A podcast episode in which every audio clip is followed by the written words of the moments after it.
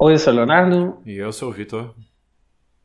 E esse é o Inviável episódio 25, Microserviços. É. Microserviços já entrou no bingo das buzzwords, assim, ou... Eu acho que já tá até saindo, porque foi tanto já... emo... foram dois anos aí, três anos de tanta emoção que o pessoal até cansou, tá trocando por outras coisas. Que é, já gastou muito a, a, tinta escrevendo microserviços, agora vai estar escrevendo Docker, Kubernetes, essas coisas. Você. Bom, a gente pode então primeiro começar falando, tipo, o que que seria, né, microserviços, né? O que uhum. que é, acho que você consegue explicar melhor o que é microserviço do que eu, Vitor. Uhum. Que, como você definiria microserviço? Não de uma maneira que ouvintes que nunca ouviram falar disso poderiam sacar. Assim. É, não existe uma definição assim estrita, estritíssima do que é microserviço, né? É, o consenso, talvez, ao qual você tenha chegado é, depois que teve o, o ápice, assim, o pico da hype, é de que um microserviço é um, um conjunto de código que cuida de uma responsabilidade isolada e aí essa, essa é uma guideline e que poderia ser reescrito por uma outra equipe de tamanho similar é, em no máximo duas semanas. Essa é a guideline que mais ou menos dão. Então, é realmente um pedacinho de código que faz uma coisinha só, assim, bem isolada, e que se encaixa com vários outros pedacinhos de código para compor funcionalidades maiores. Certo. Então, é uma coisa que geralmente as pessoas falam muito, né? Quando é, eu acho que pelo menos pro lado do programador isso é muito ligado. É, ah, a gente pode, com microserviços, cada um, cada microserviço pode ser escrito numa linguagem diferente. Uhum. Né? Eu acho que isso talvez seja o que, é, em termos de curiosidade profissional, né, isso talvez seja o que mais atraia uhum. o, quem, é, quem é dev, está trabalhando numa empresa e tal. Né? Uhum. Mas assim, eu acho que como, como tudo, né, grandes poderes trazem também grandes responsabilidades, né? Já dizia uhum. né, o tio do Homem-Aranha, né? E, e, cara, quais vocês acham, o que você acha que assim, são as vantagens de você usar microserviços e as desvantagens? Assim, que vamos, talvez a gente possa começar pelas pelas desvantagens, certo? Certo. É, bom, uma desvantagem é justamente essa vantagem de você ter a possibilidade dentro da cultura de empresa do microserviço ser é, uma fonte de, de uma, um caminho para você satisfazer uma curiosidade intelectual ou técnica.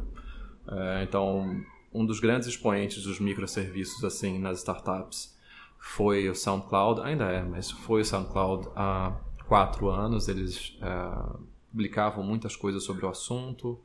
É, o, acho que o diretor de engenharia da época deles, é, naquela época, era o Fio Calçado, que por acaso é brasileiro. E ele falava muito, ele dava uma, uma palestra, assim, deu em vários lugares, inclusive aqui no Brasil, sobre como eles transformaram a arquitetura do SoundCloud numa arquitetura de microserviços e isso permitiu que, que o, o, o, projeto, o software crescesse. É, e uma das coisas que eles davam como vantagens é que é, você tinha é, justamente essa variedade de linguagens. Uma, se uma equipe quisesse se responsabilizar por uma coisa, é, ela poderia escolher o que ela quisesse, desde que ela respondesse por aquela escolha. É, só que com o avanço da, dessa prática dentro da empresa, o que eles observaram é que é, pessoa, times de uma pessoa escolhiam uma linguagem que só aquela pessoa sabia. E essa pessoa tirava férias e todo mundo ficava na mão. É, houve um, uma, um excesso de experimentação, então você tinha que ter processos diferentes para disponibilizar código, apesar da, das, das equipes terem também essa responsabilidade, né? Escolhi uma coisa nova, eu defino como, como automatizar a, a disponibilização, mas mesmo assim você perde é, economia de escala, né? Quando você é, desenvolve um método para disponibilizar para uma tecnologia, você usa em todos os projetos que sirvam, que, que sejam naquela tecnologia, né? Ao passo de que cada projeto numa tecnologia diferente vai ter um, uma, um processo diferente. Então eles acabaram convergindo com o tempo para, eu acho que para Clojure, mantiveram Ruby, que era o monolito original deles, e Scala. Eram as três grandes escolhas. Eu acho que Scala e Ruby eram o topo. Né? Ruby não era usado mais para nenhum código novo, pelo que eu entendia do que ele falava, mas ainda estava lá porque tinha que dar muita manutenção no monolito. É, então, essa, essa coisa de você dar autonomia é uma grande desvantagem porque gera um risco grande para a empresa. É, uma outra desvantagem é que você troca potencialmente um software fácil de entender por vários pedaços difíceis de entender. Então você tem que amadurecer práticas de computação distribuída muito rapidamente para que você tenha sucesso nessa empreitada. Por exemplo, você tem o seu software de billing. O seu software de billing, ele, ele fala com, um, com a parte de cobrança, fala com a parte de geração de fatura, fala com a parte do, da, do estoque, sei lá. E, e ele é acionado pela, pelo software de checkout do, da sua aplicação de e-commerce. É, o checkout ele dispara isso e esse software de billing fala com N outras coisas. Se um desses processos der errado, é, você tem que devolver isso para o processo checkout. Então você tem que organizar, você tem que saber quem que deu errado, qual foi o processo que iniciou, é, você tem que logar muito mais coisa, você tem que adicionar muito mais informação para você ter visibilidade né, do, do, que aconteceu. Não é simplesmente abrir um log de uma aplicação e entender o fluxo inteiro. Né? Você vai ter que andar por todos os, os envolvidos no negócio. É, a terceira coisa é que é, uma das grandes dificuldades de computação distribuída é a presença da rede, né? Você, muito, uma das falácias de microserviços é que eles são a, a maneira para você ganhar escala. Web scale só é possível com microserviços. Então as pessoas começaram na, há uns 3, 4 anos a adotar microserviços cegamente como se isso fosse a solução para a escala. Só que as pessoas não entendem que quando você bota a camada de rede, a sua aplicação necessariamente é mais lenta para um request em específico, né? Não, não, claro, no cômputo geral você tem outras coisas, mas assim, um request, se você isolar esse request, esse request sempre vai ser mais lento numa arquitetura de microserviços do que numa arquitetura monolítica, porque você não está dividindo memória, você não está dentro do mesmo processo, etc, etc, etc e cada ponto de rede é um ponto de falha na sua aplicação. Né? Então, a, a, você tem que embutir essa resiliência na sua aplicação que consome, no seu front-end. Uh, aí você começa a criar padrões específicos para lidar com o fato de que sua lógica, sua aplicação está distribuída em vários pedaços. Né? Então, é, Muita gente acha que microserviços é subir um serviço HTTP e chamar outro serviço HTTP. Né? Eu, tenho, eu tenho uma aplicação, eu extraio uma parte, boto em outro lugar, chamo via HTTP e pronto, acabou. E não, tem muito mais coisa envolvida que isso. É, eu, eu acho que para mim, cara, eu enxergo o que para mim pega bastante, eu acho que talvez pegue, né? Você mencionou isso, mas acho que vou frisar um pouco. Essa ideia de porque eu acho que tudo, se você quer colocar uma arquitetura desse tipo onde você trabalha, eu acho que você tem que ter argumentos, né, uhum. para convencer o, o, seu, sei lá, gerente, ou seja lá quem for que tenha o poder, é, o voto de Minerva é nisso, de que isso vai ser uma coisa legal para a empresa, né? Uhum. Então, é, eu acho que uma das coisas que eu ouço bastante assim do trabalho é que que as pessoas adoram quando você fala que ah é, eu posso reusar alguma coisa em algum outro lugar né? Isso é, é uma das coisas. Ou é, quando você consegue mostrar assim de forma mais é, como posso dizer mais concreta que você está ganhando tempo ou que você está uhum. sei lá algum realmente ganho assim né ou pode ser pode ser de vários lados né pode ser performance da aplicação pode ser tempo de deployment etc e tal né mas eu acho que isso talvez entre mais nas vantagens das desvantagens para mim, o que, que, que realmente chama bastante atenção é essa ideia da mantenabilidade né, da parada, né? Porque, tipo, como você falou, na teoria, ah, ok, todo mundo pode, né, fazer o que quiser e tal, você seja responsável, mas, poxa, na prática, será que isso realmente funciona dessa forma, né? Como uhum. você falou, o cara sai de férias e aí, tipo, pô, e quem é que vai resolver isso, entendeu? Ou o cara escreve numa linguagem que mais ninguém conhece, né? Uhum. No caso. É. Eu acho que talvez a gente possa falar das desvantagens, então. Aliás, das vantagens, né? É, só, só é, para fazer acho... um, um adendo a isso que você falou, é que você tem uma potencial vantagem de manutenabilidade no código em si, mas a sua infraestrutura é muito mais complexa, né? Então, essa é uma grande Sim, vantagem. cara. É, então, talvez isso seja uma trap, assim, porque É, já vi muita gente falar que ah, quando você tem microserviço e tal, o seu processo de deployment vai ser mais rápido, né? Porque você, se você tem, por exemplo, se você está numa equipe que só mexe num determinado pedaço, né? Você, ok, você vai, vai fazer uma correção naquele pedaço, etc e tal, vai, vai fazer o deploy e o deploy vai ser muito mais rápido porque a quantidade de testes é menor, né? Etc e tal, né? Eu, no alto da minha ignorância, assim, é, não sei, cara, como funciona é, a suíte de testes, entendeu? Dos uhum. microserviços, assim. Uhum. Porque, por exemplo, quando você está codificando alguma coisa num microserviço, ok, você tem os testes do microserviço, né, e tal. Uhum. Mas, por acaso, existem testes de integração entre múltiplos microserviços? As pessoas fazem isso? Escrevem dessa forma? Fazem, fazem. A gente pode discutir isso mais na parte de práticas, de repente, à frente. Uhum. É. Bom, falar de vantagens, é. então?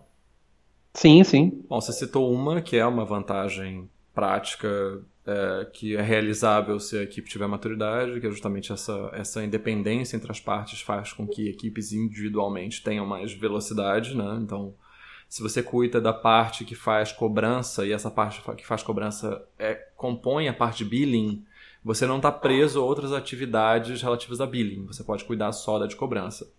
É, você tem a possibilidade de escalonar só os pontos críticos do seu software. Então, se você trabalha, por exemplo, no SoundCloud, que é o exemplo, é o exemplo, um grande exemplo que a gente usa. Se você trabalha no SoundCloud, é muito provável que seus gargalos estejam mais na parte de compressão, disponibilização de áudio do que potencialmente na, na, na, na, na parte de billing. Então, você pode criar mais pontos de serviço é, relacionados a streaming, compressão de áudio, geração de estatísticas de, de, de tocadas, do que na parte de billing. Né? Então você pode é, é, cuidar da sua infraestrutura de maneira muito mais focada nos problemas mesmo. Porque se você tivesse uma arquitetura monolítica, se você tem qualquer problema para escalonar, você pode escalonar a aplicação inteira e só. Né? Então você vai ter que criar versões paralelas da aplicação. É, às vezes você faz algumas mutretas com load balancer para que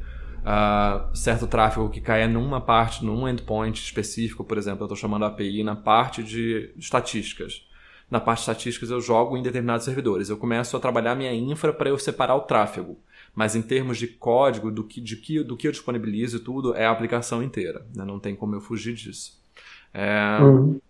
Uma outra vantagem é que você, é, você ganha a possibilidade de, de é, é, é uma, uma versão desse, desse dessas duas outras primeiras vantagens, mas você pode otimizar pedaços do código independentemente, sabendo que você vai manter o contrato. Então, se você faz uh, test-driven development, por exemplo, e você refatora alguma coisa, a garantia que você refatorou é que você manteve a mesma interface. Né? Se você quiser, por exemplo, uh, você tem um microserviço que está é, com problemas de escala e você sabe, você tem certeza por alguns testes que você fez que trocar uma determinada tecnologia vai fazer com que aquele serviço tenha uma performance muito melhor, vai reduzir custo de disponibilização, etc, etc, você pode trocar a tecnologia que está ali embaixo mantendo o mesmo contrato que ele apresenta, que ele, que ele é, firmou com os outros serviços. Então, se a API externa, se no, no protocolo está tudo mantido como dantes, não importa o que está por baixo. Né? Então, é, te dá essa flexibilidade também.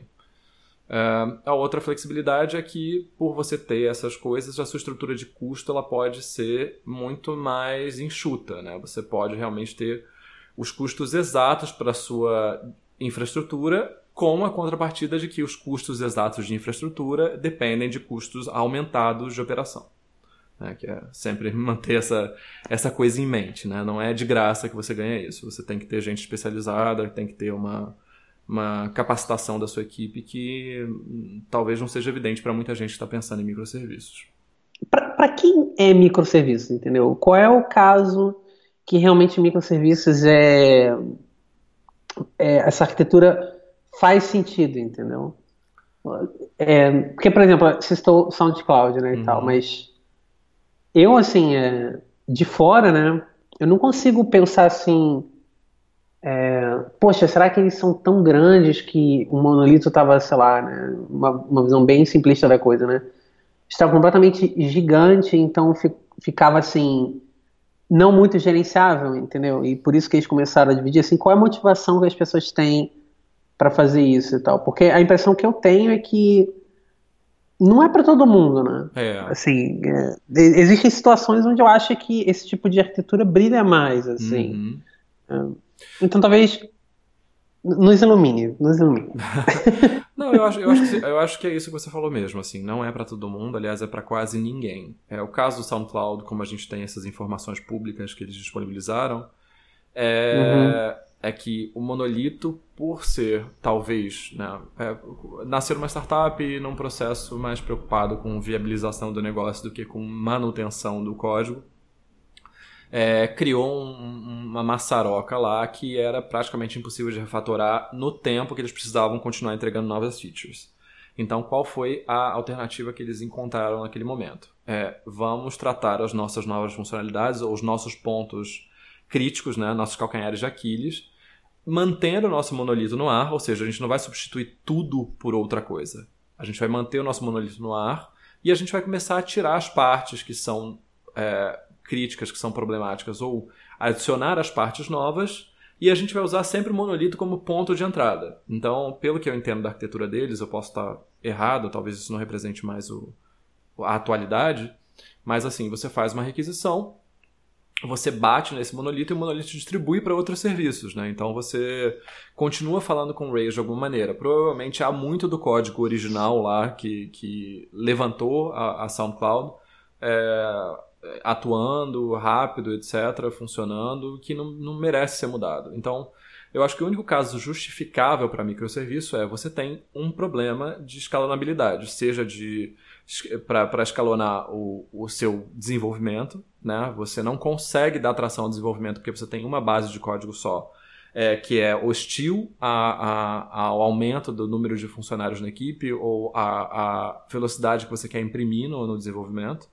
É, e nesses casos, a gente tem como uma fonte muito grande de hostilidade, que é o, que é o, o contraponto né, das linguagens dinâmicas, é o próprio dinamismo. Você não consegue fazer refactorings muito grandes, você não consegue lidar com o código, né, é, trabalhar o código de, com segurança se você não tiver uma suite de testes muito abrangente. E acaba que é, é, você nunca consegue ter essa suite de testes nesse nível de abrangência numa startup.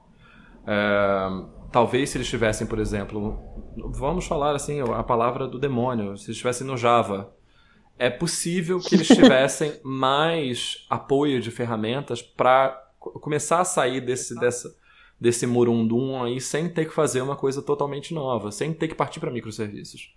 Mas essa foi a saída que eles se encontraram naquele problema ali, naquele momento.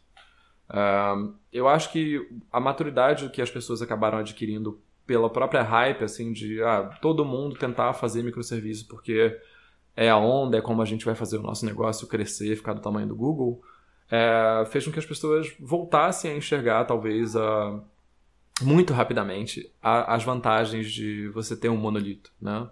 É, se você tem um monolito, o seu deployment é mais simples, você tem uma base de código só, uma ferramenta, um conjunto de ferramentas só para lidar com esse código você distribui conhecimento dentro de uma equipe com muito mais facilidade. E você provavelmente, nas ferramentas que a gente tem no, no mercado, você tem ferramentas de apoio operacional muito mais é, robustas e maduras para esse tipo de deployment. Porque o que acontece, por exemplo, quando você começa a separar sua aplicação, aplicação em microserviços? Eu falei do caso de você ter que traçar por onde passou a sua requisição. Então você tem que saber que existe essa ideia de tracer bullet, né? como se fosse uma bala é, traçante mesmo de, de, de, do exército e tudo mais. Você quer saber por onde sua requisição passou, então você tem que marcar a requisição de algum jeito. E esse marcador ele tem que ser passado à frente, à frente, à frente, à frente, senão você perde qual foi o caminho que a requisição é, gerou. Então já tem esse custo aí de, de operação você tem que é, ter uma técnica, uma, uma técnica e uma abordagem para agregar os seus logs, porque vão vir logs de um bando de lugares e você quer ter uma visão única da sua aplicação, porque no frigir dos ovos é uma aplicação só. Não adianta você achar que você vai gerir partes isoladas, porque do ponto de vista do fluxo de uso, você sempre vai estar combinando várias partes, se não todas as partes do sistema.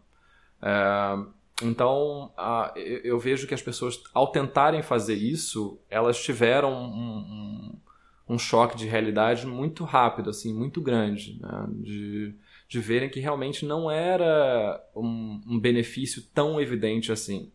É, tanto que mesmo essa empolgação com containers e tudo mais, a gente tem essa hipervalorização de Docker, assim, eu sinto, e eu posso estar errado, eu sinto que essa onda ela já foi muito diminuída por conta desse backlash, né? por conta desse retorno em relação ao que é colocar microserviços no ar. Não significa que muitas empresas não se beneficiem do Docker ou do Kubernetes e de orquestração de container e tudo mais. Isso existe por um motivo, mas esse motivo ele é pertinente para muito poucos players no mercado. Né? Eu mesmo assim nunca tive, eu, eu trabalhei recentemente numa empresa que fazia e-commerce, tinha um volume bom de acessos e era Rails. Não tinha porquê. O Shopify é Rails, né? É um monolito em Rails. Então, é gente que, que, que recebe muito tráfego, que lida com milhares de transações e nem por isso tá, tá precisando mudar de tecnologia. Você sempre pode argumentar em favor de custo, em favor disso, em favor daquilo, mas não é assim, eu acho, preto no branco, né? E, e eu acho que isso ficou... Uh, acho que essa, essa noção de que não é preto no branco, ela meio que se distribuiu muito rápido. É, eu, eu, vejo que assim onde eu trabalho é também um monolito, né? Mas um, existem é, é, um, é um tipo de é um pouco diferente, porque na verdade a gente tem lá é, uma aplicação grande que é Rails, né? Mas a gente tem várias outras aplicações que estão meio dentro do ecossistema Rails, né? Uhum. Mas ao mesmo tempo são bem independentes, assim. Por exemplo, a uhum. parte front-end é praticamente toda independente e tal. É, não tem, tem um, tem um package separado para cada uma, entendeu, etc. É, então acho que seria um, um, é um monolito assim, acho que levado talvez ao, ao extremo, assim, o máximo que dá para você chegar, eu acho, né? É, e eu vou te dizer assim, o que, que me incomoda assim muito nisso. É, como front-end, cara, é, claro que exatamente assim, separar essas aplicações não, acho que não caracterizaria exatamente microserviços, uhum. porque na verdade só estaria separando o back-end do front-end, certo? Uhum. Tipo, não, não creio que seja microserviço, não. Não, não. acho que não seria essa a ideia. Mas eu acho que é análogo, certo? É, eu acho que o que, o que realmente eu fico sonhando assim ganhar é é tempo de deployment mesmo, sabe? Switch de teste, etc e tal. Essa é a fantasia que a gente tem, assim. Só que é aquilo que você falou, assim, poxa, será que, que isso tudo compensa se você comparar é, o, o quanto de quanto de complexidade né, você vai estar acrescentando no seu processo de deployment e tal. Exatamente. Porque tem aquilo também, às vezes é mais rápido mas é muito mais complexo também. Uhum. E, e, é, e, é, muito mais prominente a erro em diferentes pontos, né? É. Porque quando você tem tudo num só, tudo bem. Demora, sei lá, lá muito mais tempo, mas compensação, tá tudo centralizado ali, todo mundo olha para o mesmo lugar, uhum. entendeu? Uhum. Se der algum problema, tá todo mundo olhando para aquele mesmo lugar. É diferente do uhum. pô, você está mexendo num negócio, alguém mexeu num outro microserviço lá, sei lá, que integra com outro, com outro, com outro que quebrou, aí esse cara, sei lá, tem que subir uma correção, você se você subir o seu antes pode não funcionar, entendeu? Então, tipo, é. Porque assim, tô, tô, pensando assim, nas merdas que acontecem. Isso quando você já claro descobriu que... qual deles que deu problema. Porque ah, se você não Sim, tiver exatamente. esse esquema muito certinho de, de, centralização de logs, você vai demorar um pouco para descobrir onde é que foi que, que nasceu a, a pendenga. É, então assim, é o fato de você ganhar em velocidade e tal, mas ao mesmo tempo você perde em vários outros frontes também. Uhum. Então, não, é, eu, eu, realmente acho que é uma, é uma coisa muito específica mesmo, cara. Eu acho que é uma coisa muito de, de, de cenário, né, de, de, aplicação, de empresa. Até porque, como a gente falou, né, é, um, tá bom, talvez a gente possa pular para essa parte, né. Um, uma das coisas que, que Bom, nunca trabalhei numa empresa que tinha realmente uma arquitetura completa em microserviços, né? Então, tudo aqui é meio que por dedução e pelo que eu li, certo? Uhum. Então, é, eu posso estar errado, né? Mas eu suponho que quando você está trabalhando com microserviços, você tem uma divisão é, de equipes também, de responsabilidade, né, uhum. entre equipes, né. Uhum. Por exemplo, determinadas equipes cuidam de determinados microserviços ali no, no seu ecossistema, né, e tal. Isso, isso, isso eu acho que seria uma vantagem, é uma vantagem legal do microserviço, né, pelo menos assim, na minha cabeça parece uma vantagem, certo? Eu nunca trabalhei no dia a dia com isso, mas eu acho que é vantagem, porque pelo menos você bastante definida, né, e tal.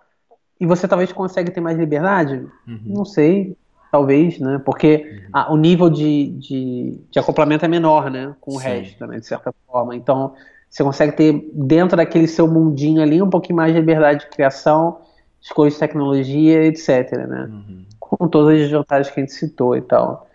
É, mas assim, até que ponto, né, a gente consegue aproveitar isso, né? Porque, por exemplo, se você tem uma empresa que tem lá sete microserviços em Node.js, aí você um dia você chega e fala que isso quer fazer um em Rust, uhum. assim, será que realmente as empresas aceitam isso de boa, assim? Uhum. Será que isso é uma coisa real? Acho que não, cara, uhum. assim, um, não sei, me parece uma coisa muito fantasiosa, assim, entendeu? Eu, que eu, eu acho que é assim.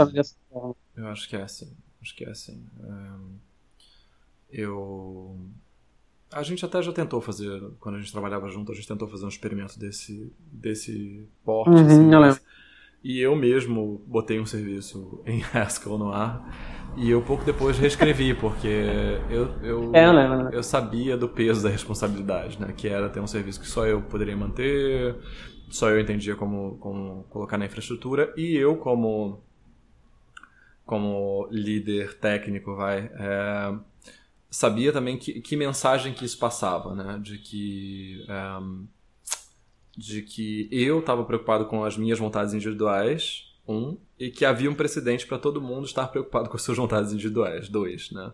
Então, é, isso tem que ser realmente equilibrado. Eu acho que é a, a, médio prazo é uma coisa que causa caos. Você vai ter que acabar passando por aquele momento de desconforto de de voltar né, atrás, voltar à fita e, e, unificar todo mundo, decidir quais dessas tecnologias são as vencedoras e, e começar a, a deprecar né, os, os, serviços que estão fora desse grupinho. É, então isso, eu acho que culturalmente essa ideia, né, esse lado de que você tem liberdade é, um, é, um, é muito delicado para quem está é, propondo e aceitando as soluções, justamente porque você como líder, claro, quer dar uh, algum lastro para as pessoas é, exercerem sua, sua, percepção e sua capacidade de resolver problemas, e talvez algumas dessas tecnologias sejam de fato é, interessantes, mas é, ao mesmo tempo você tem que pensar na continuidade, né? Você, como líder, tem que pensar na continuidade das coisas.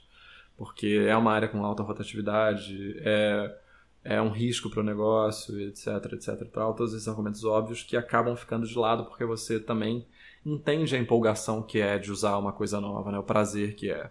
Então, é, é, fica uma mistura difícil aí de, de negócio com humanidade que, que talvez só passar um pouco ou usar, sei lá, escolher um pequeno experimento para fazer para ver que resultado dá pode te dar segurança de de que vai funcionar ou de que não vai funcionar, do, de como é que é a sua equipe nessa situação. Né? É, você falou um negócio bem legal agora, que é essa questão de, de. E que eu acho que é uma preocupação que a maioria das pessoas não tem, assim, cara, que é de. de não só você. de você pensar, é, como você falou, de qual mensagem está passando, né, cara? E eu acho que essa parte de microserviço, ele, ele é realmente isso, assim, como você falou, ah, você deu um exemplo, uhum. que você rapida, rapidamente você realizou que, cara, pô, não, sei se foi isso, né, mas eu suponho pela minha interpretação é, poxa, eu gosto de Haskell, entendeu, seria legal se eu tivesse a oportunidade de mexer um pouco com Haskell no meu, no meu trabalho, certo? Uhum. Tipo, legal, vou, vou tentar colocar isso aqui e de quebra talvez eu ganhe aqui um benefício de performance, alguma coisa para serviço para a empresa, né? Só que, como tudo, né, a gente acaba botando a balança, né, depois. E tipo, pô, beleza, eu tenho isso aqui, eu ganhei isso aqui de desempenho, mas está compensando o fato de eu literalmente ser a única pessoa que está entendendo o que está acontecendo aqui, né? Exatamente. né? E, e, e, tipo, me, e eu tenho que absorver toda a responsabilidade desse microserviço. Se eu, se eu tiver que sair de férias, isso aqui der problema, sabe? Uhum. Tipo, quem vai resolver, sabe? Uhum. Não, não, não, tem ninguém. Eu vou ter que resolver por telefone, entendeu? Uhum. Então, eu acho que talvez nesse aspecto o microserviço te force a tomar é, essa decisão, né? Eu, eu, não sei como. Não sei se na prática né, é o que as pessoas vão, vão pensar, é, né? Aí eu acho que o mercado mesmo está tá, meio que está criando essa convergência. Eu, eu, vejo que as empresas que usam, elas basicamente usam é, Ruby, Python, Go e Java. São as quatro, assim. É, há alguns anos usavam Scala, mas Scala como um todo está meio que caindo em desuso, né? Tá ficando mais centrado no data science, não tem tantas empresas usando. Então meio que o pessoal escolheu, assim, são essas quatro, é, são linguagens fáceis de contratar a gente, né? E, e vamos, vamos seguir com elas. É, aqui em Berlim, cara, tem muita, muita gente usando Node também. Uhum. É, é verdade, é, tem Node. Eu, vejo eu... muita, muita coisa, cara, Foi também. Mas assim, não, não, é, mas é, não que eu ache uma maravilha também, uhum. assim, né, do back-end e tal, mas é um atrativo que as empresas têm pelo Node, né, é o fato de que você consegue ter a mesma linguagem, né, no, no front-end e no back-end se torna realmente bem, bastante interessante de certa forma, mas é, mas Java, uh, você acha que por causa, justamente por causa dos microserviços e essas arquiteturas assim de back-end desacoplada, né? O Java ganhou meio que uma sobrevida, sim? Eu acho que sim. É... Eu acho que o experimento do Twitter foi muito importante para demonstrar que havia valor em Java e na JVM, né? Eles migraram para Scala e depois migraram muita coisa para Java, estão migrando. Um, as pessoas. Porque tem isso, né? Startup geralmente ela é montada por pessoas que não têm muita experiência de nada, nem de negócio, nem de tecnologia, né? É. É, tem uma boa ideia, tem verve, tem capacidade de executar, mas quando o negócio tem que crescer, você precisa de conhecimento especializado. E esse conhecimento está na JVM, por exemplo. E o Java, é, ele foi muito castigado por uns anos aí, por, por negligência mesmo da Oracle, né? Mas de uns tempos para cá eles deram uma acelerada no processo de desenvolvimento. Então muitas das queixas que as pessoas tinham é, foram sanadas. Né? Agora o Java 10 tem inferência de tipos, melhora muita coisa em, em legibilidade, em escrita. E isso fez com que, que houvesse uma nova onda aí de, de desenvolvimento de tecnologias para coisas pequenas e ágeis. Né? Então Uh, tem Spring Boot, tem umas coisas assim que você monta um serviço muito rápido, disponibiliza muito rápido e é fácil de disponibilizar porque é, seja Heroku, seja JBoss, você bota do mesmo jeito, né? Então isso é muito confortável. E, e você tem muitas e muitas e muitas bibliotecas muito robustas, né? Então acaba que acho que as pessoas é, quando o negócio chega nesse estágio, você tem que tomar decisões bem pragmáticas, né? E essa é uma decisão muito segura em todos os sentidos, né? É, é, eu acho que você mencionou realmente uma coisa que é interessante frisar, que é essa ideia de que, cara, às vezes você simplesmente tem que resolver o problema, uhum. né?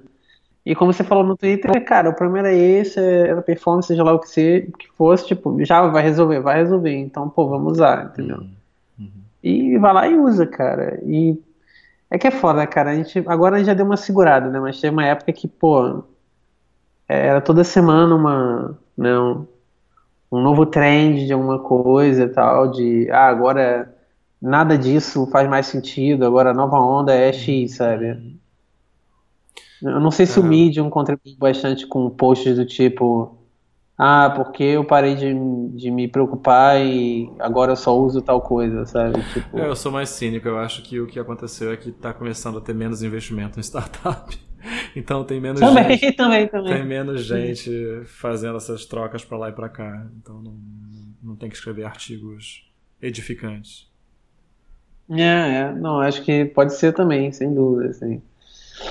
Bom, é, a gente é, que mais a gente pode dizer sobre isso? A gente já falou da jantagem, a gente falou de jantagem. É, acho, que, acho que técnicas, assim, de repente, é como, é que, como é que você extrai um microserviço, né? Por onde você começa? É, quer, quer começar? Quer, quer que eu fale? Cara, uh, não, pode, vai à vontade, assim. Talvez a gente possa pegar um, sei lá, um cenário fictício, assim, tal, uhum. alguma coisa e... Uhum Hum, vamos lá, vamos pensar assim, sei lá, uma empresa. Talvez uma coisa mais próxima da realidade, né, da maioria, assim. É, sei lá, uma empresa que tem um sistema de contabilidade, tem um financeiro e. sei lá, um estoque. Uhum. E um site. Uhum. Pronto. Tipo, isso. Esse é o cenário. Tudo no monolitão, assim. Uhum. Beleza. Bom, então vamos lá. Vamos fazer. Eu quero fazer o processo de venda de um item nesse negócio, então eu tenho que é, retirar o, o item do estoque, eu tenho que é, gerar a nota fiscal e eu tenho que, é, ao final do mês, gerar o item de contabilidade relativo a, a gastos com fornecedor e transporte. Então, vamos ligar esses quatro, essas quatro coisas. É, como é que você faria a extração? Vamos supor que a maior dificuldade que você tenha seja um, lidar com estoque. Você tem um site de volume de vendas muito alto, centenas de vendas por segundo, você é muito sortudo né, nesse, nesse Brasil sem dinheiro. E, e aí você está tendo problemas de escala porque vira e mexe você tem disponibilidade do, do, do, seu estoque, você onera o banco de dados e faz com que a página que apresenta os produtos deixe de funcionar, apesar da gente estar falando apenas de, de estoque, né? eu não consigo apresentar nada relativo ao produto, etc, etc, etc, etc. É, o seu primeiro passo para lidar com isso talvez não seja estranho microserviço. O primeiro passo talvez seja é, verificar se as responsabilidades envolvidas, por exemplo, nesse processo de venda estão devidamente segmentadas. Né? Então, quando a gente fala de orientação a objeto, a gente tem aquele conceito de é, Single Responsibility Principle. Né? Uma classe ela tem que ter uma responsabilidade apenas, e, e se ela tiver mais de uma responsabilidade, isso significa que há acoplamento de conceitos, provavelmente você vai ter dificuldade de refactoring, você vai ter que é, vai gerar o que eles chamam de churn, né? a métrica de, de mudança. Você vai mexer numa coisa, num arquivo que mexe com duas coisas por causa de apenas uma delas. Então, idealmente, você vai ter já no seu código essa separação conceitual. Por quê? Se você não tiver essa separação conceitual, não existe um ponto fácil para você fazer uma incisão, né? tirar o código que faz isso dentro do monolito e botar dentro de um serviço. Uh, a outra coisa que você vai ter que fazer é, se eu já tenho um problema de indisponibilidade, eu tenho que tratar imediatamente a, a, o, o, que, que isso significa para o meu negócio. Então, se a indisponibilidade do estoque gera indisponibilidade na página principal, a indisponibilidade nos microserviços relativos ao estoque também podem gerar indisponibilidade no, na página principal, na página de produto. Então eu tenho que já incorporar no meu código a ideia de que a indisponibilidade ela é uma coisa possível e logo eu tenho que dar uma resposta parcial, eu tenho que decidir o que, que entra ali, é, eu tenho que saber qual é o mínimo que eu posso oferecer se eu tiver algum problema na composição dos meus serviços. É, chegou nesse ponto, você continua achando que você tem um problema que exige que você é, separe sua arquitetura?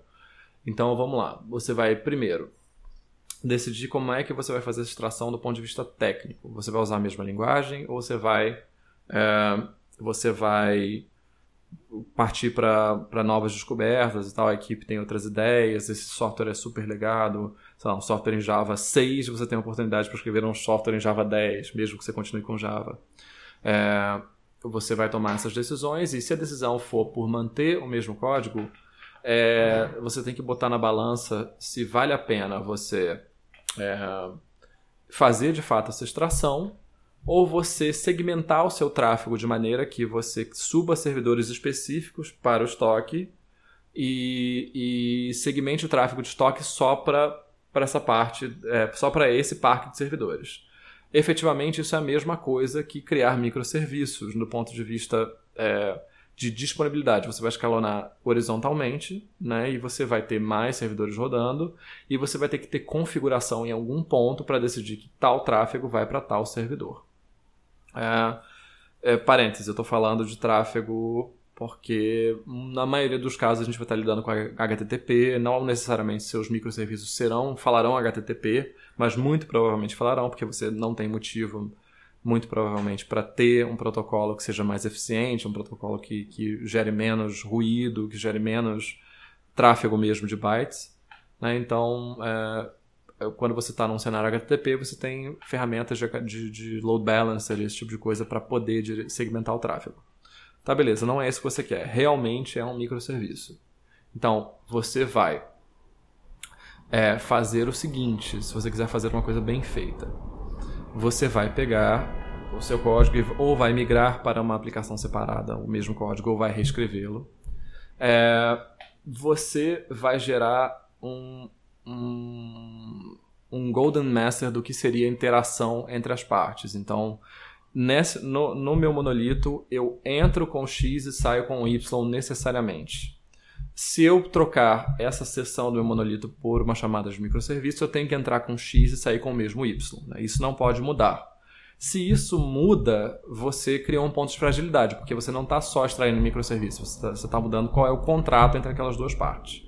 Então resista a essa, essa essa tentação, porque é como fazer um refactoring. O refactoring ele não envolve reestruturação. Apesar de muita gente a gente chamar, muitas vezes a gente chamar de refactoring a mudança de classes, mudança de API, mudança de quantidade de parâmetros que o método recebe, isso assim, a by the book não é refactoring, isso é reestruturar o código.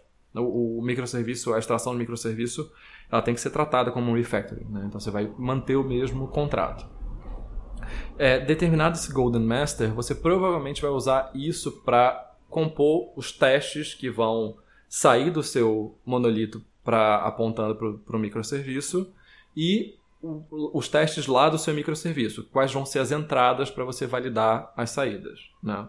Então, é, é, como você já tem um sistema existente, é muito mais fácil muito mais é, muito menos suscetível a erro você tratar de, de coisas reais, o que acontece de verdade. E aí, como é que você vai é, consolidar essas interações? Você tem alguns métodos. Existe aquele método no Ruby que a gente conhece, que é usar o VCR, que tem, tem equivalentes em outras linguagens, apesar de ser uma coisa polêmica. Você gravar um cassete lá e esquecer, você tem uma, um possível ponto Sim. de falha, né? Porque as duas pontas podem Sim. mudar e você não saber. É, tem coisas como Pact, que você tem. É, é, um pacto mesmo, você tem meio uma especificação do contrato de entrada e de saída, você tem um servidor que é que ele mantém os pactos, então toda vez que você for rodar os seus testes, você vai ter a versão mais recente do pacto verificada, então se uma das pontas quebrar o pacto, você vai saber que os microserviços, perdão, que os serviços não vão se integrar corretamente em produção. E aí, o que você vai ter que resolver nesse processo de extração? É, você vai ter que resolver coisas como autenticação. Você está autenticado no seu serviço principal, no seu monolito. Como é que você carrega as credenciais para o microserviço? Quem que vai cuidar dessa, dessa verificação? É, o que, que determina que as duas pontas, né, o monolito e o microserviço, estão num canal seguro? Então, esses são problemas que você tem que resolver. E aí entram uh, entra a possibilidade de você extrair mais um serviço de autenticação e autorização, ou de você ter JSON Web Tokens, né, e nesses tokens você passar as autorizações e tudo mais, e permitir que as partes se falem, façam um handshake prévio. É, então você vê, eu estou falando de um monte de coisa já para fazer e eu estou falando de um serviço só. É, hum, cara. É, você vai ter que determinar como você vai disponibilizar isso e você vai ter que criar nesse momento você vai ter que criar nesse momento as disciplinas relativas a, a, ao processo de deployment. Por quê? Qual é a grande vantagem que sempre alegam? Você tem independência entre os serviços, logo você pode disponibilizar partes diferentes da aplicação em momentos diferentes. Só que o que acontece na prática é que as pessoas esquecem que elas mudaram as coisas que elas botam em produção e elas quebram um pedaço da aplicação, se não a aplicação inteira.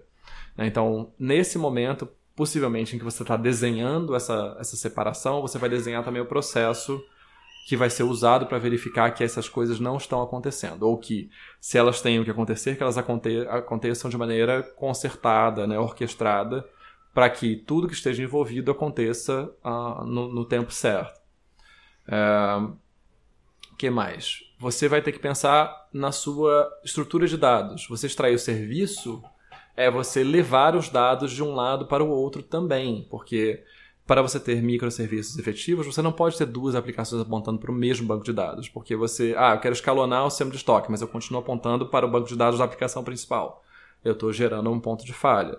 Um, eu estou criando padrões de crescimento do, banco de dados que talvez não sejam relevantes para a aplicação toda, e sim apenas para o serviço de, de estoque. Aí eu tenho que migrar todos os dados para o serviço de estoque, mas o estoque fala de pedidos.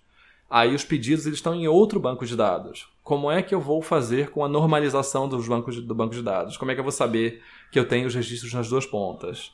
É, e etc, etc, e etc, etc. Então, é, não é uma coisa trivial. É, a gente está falando realmente da, da, aquisição de vários problemas juntos, junto com essas vantagens. Eu mesmo, assim, cara, eu, tive muito. Uh, aquele, aquele, aquela, aquele tesão é, intelectual, né, pela ideia.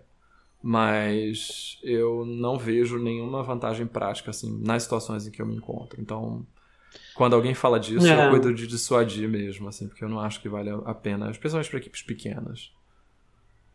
É, eu, eu também. É, eu também fico assim. Sempre que, que vem com essas ideias e tal, hoje eu, eu vejo de uma forma muito mais é, crítica, assim, porque. Sei lá, é, pela minha experiência, cara, essas mega mudanças de arquitetura, entendeu? É, o que realmente é, importa é, é, se você realmente ganhar alguma coisa com aquilo mesmo, que eu estava falando antes, porque eu já vi tantos desses mega refactors de, de código e mudanças de, de arquitetura, cara, se tornarem uma grande perda de tempo no final, sabe? Onde você não está ganhando nada com aquilo, você basicamente está, sei lá, cara, tá, tá zoado, né? Tá tipo você não, não tá levando a empresa para frente, sabe? Uhum. É, para nada, assim. Eu acho que a gente, particularmente, a gente tem que, é, tem que prestar atenção nisso, porque a, a, imagem que a maioria dos devs passa, né, que nós como profissionais passamos hoje em dia, é que é, ah, os devs não se preocupam muito com, com a empresa em si, entendeu? Que a maioria tem uma visão muito é, restrita de que, tipo, só quer fazer coisas legais, entendeu? Ali dentro e tal. E, eu, e é, por mais que eu acredite que isso não, não seja válido né, para a maioria né, né, dos devs e tal, tem muita gente que pensa assim, cara. Uhum. Eu acho que eu lembro muito nessa época de microserviços, quando você começou a vir e tal. Pô, cara, todo mundo, né? É, não, vamos fazer, vamos fazer microserviços porque, pô, é legal, entendeu? E, pô, pensa duas vezes, né, cara? Se, se isso vai ser realmente legal, cara. Que, no, o, que, o que vai acontecer é que isso vai voltar contra você depois, né? Tipo, você que vai ter que manter isso anyway. Assim, então tem que valer muito a pena, assim, essa mudança. Uhum. Mas, bom, acho que, cara, Não, acho que é várias coisas legais. Não. Né? O... Deixa eu ver. Tá, a gente falou da estrutura das equipes, a gente falou das vantagens, falou das vantagens, você mencionou as técnicas e tal, de extração de serviços. Acho que é isso, cara. Uhum. Acho que é isso. Então é isso. É, que, que dica você daria para quem está, para a gente fechar assim, quem está pensando em é, adotar microserviços, assim, o que leu sobre acha que é, faz sentido, assim, dentro do cenário, assim? Eu acho, acho que vale muito a pena ler um livro chamado Release It, Release It, do Michael Newgard. Saiu até a edição 2 agora, a segunda edição. É e lá, basicamente, ele trata do que é colocar código em produção, de que problemas podem acontecer e como você tem que lidar com esses problemas. Lá você vai ver várias coisas, várias formulações originais, como o padrão Circuit Breaker, que hoje em dia a gente fala e não, não, não sabe que veio dali. É, mas é, lendo esse livro você vai entender qual é o tamanho da pemba de, de você fazer esse tipo de coisa. E aí, se você leu aquilo e achou que ainda é para você, vai em frente. Mas eu acho que você não pode trivializar as dificuldades, não. Não é coisa de, de velho medroso falando que, que não vai dar certo só porque é velho medroso. Não, é porque tem experiência na parada.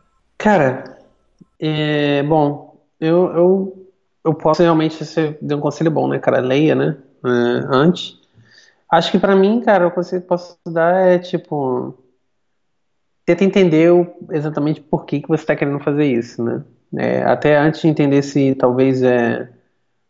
Se, se aquilo é para você ou não, né? Talvez tentar entender é, a motivação, né? Uhum. Assim, o que, que não tá legal, né? Que para você querer adotar essa arquitetura de microserviço e tal, porque muitas vezes tem outras formas de você resolver, né, uhum. o, esse problema, né, e tal, que não seja com microserviços, né, por exemplo. Uhum. Uh, eu acho que geralmente, porque os relatos de é, que o pessoal reclama geralmente, não sei, cara, dá a impressão que quase sempre são os mesmos, né, é, sempre. Que, ah, tempo de deployment, não sei o que, e às vezes tem outras formas de resolver isso, né. Sim é, outros pontos que você pode otimizar e tal, que vão diminuir bastante a sua dor e tal. Então, uhum.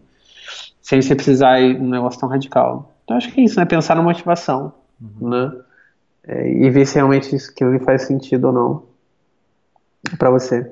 Acho que é isso, cara. Acho que vamos para os picolinos. Vamos para os picolinos.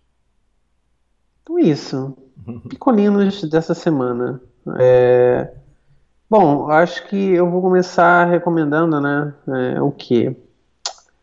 Acho que eu posso começar recomendando a série que estão todos falando, né, cara? Qual é a série que estão todos falando, Vitor? É um mecanismo? Exatamente, cara. eu acho que, que, que vale a pena assistir, entendeu? É, eu acho que a gente está numa fase assim, cara, que que não sei, cara, que as pessoas estão ofendidas muito fácil, cara, tá uhum. entendendo? Com nesse no Caraca, não, peraí, deixa, deixa eu me corrigir aqui, que acho que as pessoas talvez possam levar isso pro lado errado. Eu tô falando no cunho político, tá? Uhum. É, não tô falando no cunho pessoal, não. Eu acho que muito pelo contrário, no cunho pessoal. Estou falando só no cunho político e tal. Eu acho que é uma série assim. Ok. Assim, entendeu? É divertido de assistir. É, Acho importante você saber, todo mundo saber entender, né, que aquilo ali é uma série, né? É, é uma série de, de baseada né, em fatos reais, né? É uma série meio ficção, assim, tal. É, tem, tem um drama todo envolvido e tal que definitivamente não é real. E se você assistir dessa forma, né, como entretenimento e tal, acho ok, sabe? É, acho que o problema são realmente as pessoas é, querendo levar isso como se fosse é, como se tivesse um compromisso é, de ser quase que um, um documentário, né, um, um, jornalismo preciso ali e tal, uhum. em cada pedaço, né, e tal. Mas eu não, acho que alguns erros foram cometidos, sem dúvida, assim, na série, mas eu acho que não, não desqualifica a série totalmente, entendeu? Uhum. É, não, não, torna o negócio uma merda só por causa de, de alguns deslizes, assim, e tal. Acho que, no, no geral, vale a pena que cada um assista e tal, e não, não se feche, né? Porque... Uhum Fica muito chato também quando, ah, não gosto disso, eu não vou assistir nada mais, entendeu? Porque tem essa pequena coisa aqui que me incomodou, então não vou assistir isso e tal, e isso é recorrendo a um problema muito chato, assim. A gente não, não acabar ouvindo nunca é, é, opinião do, do outro lado, né, ou nada assim. Eu acho válido, assim. Então legal, acho que vale, é legal ver a série e tal. E o outro, cara, recomendar um jogo de PlayStation 4, cara, que saiu essa semana, que é um dos meus jogos favoritos, assim, da década, assim, é, que é o Nino Kuni 2, né? Que é basicamente um, um jogo feito todo em é, animação, né? É, à mão e tal. É, se eu não me engano, é, ele é feito, ele é publicado pela, pela Bandai, né? Mas ele é feito pelo, pelo estúdio Ghibli, né? Então, o jogo é todo desenhado, cara, e cara, o jogo assim é simplesmente maravilhoso, assim, sabe? Tipo, cara, jogo muito, muito bonito, cara. Nem parece quando eu era, quando eu era mais novo, cara, eu sempre sonhei em jogar um jogo assim, sabe? Que era nesse estilo assim de desenho clássico japonês e tal, né? E eu que eu pudesse controlar os bonecos, sabe? Na real, assim, sabe?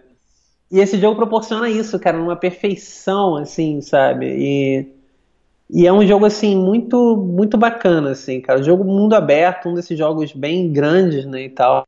E, cara, é muito, muito bom, assim, cara. É muito, muito legal o jogo. Recomendo muito. Eu joguei o primeiro há muitos anos atrás. E ele era de é, PlayStation, PlayStation 3 na época. Eu joguei, só que eu, eu entreguei o né, de presente né, para minha irmã o meu PlayStation 3 com os jogos, então nunca pude. Não tive a oportunidade de rejogar o jogo que eu queria rejogar. Uhum. Cara, agora finalmente lançaram dois. Só esses dias, cara. Acho que tem uns dois, três dias e tal. Muito, muito legal, cara. Só fazer uma correção. Eu falei Estúdio Guinea, mas eu acho que não é não, cara. É, é Level 5, né? Uhum. Tinha alguma coisa com o Estúdio Guinea, cara. Eu não lembro o que que era, cara. Não sei se era o desenhista ou alguém que trabalhava lá. É algo do tipo, cara. Entendi. Me perdoem aí minha, minha falha. mas é. As imagens algo... é bem bonito mesmo. Cara, o jogo é maravilhoso, assim. É muito, muito legal. E, e é realmente tudo que mostra nas screenshots mesmo, assim. É, e o movimento, assim, é totalmente dos bonecos, né? É, é muito fluido, cara. É muito bem feito, assim. Muito, muito bem feito. O primeiro tinha uma pegada meio assim, meio Pokémon, sabe? Onde você tinha que pegar uns bichinhos e fazer evoluir. Eu nunca fui muito fã disso e tal. Eu ainda não. não também no, no início do segundo, então até então não, não tive isso, né? Então eu suponho que, que não, não seja o mesmo estilo. Ainda, ainda bem, assim, eu achei que isso foi uma evolução em relação ao primeiro. Mas, pô, bem legal. Recomendado aí, No Cune 2, bem legal. Beleza, eu tenho uma recomendação só. É, é um podcast chamado The Butterfly Effect, né, o efeito borboleta. É um podcast da, da Audible, né, que é, que é da, da, Amazon. Você já recomendou o Audible aqui outra vez. E sim, sim, eu uso. É, um cara, ele resolve é, acompanhar o efeito que teve a existência do Pornhub e os sites ligados, né, que foram todos comprados pela, pela mesma empresa, né, e, e nasceram da ideia de um cara lá que é o, é o primeiro personagem do podcast. É, que efeitos isso teve na indústria da, da, dos filmes adultos, né, e, e nas vidas das pessoas que, que trabalhavam nessa indústria. É muito interessante.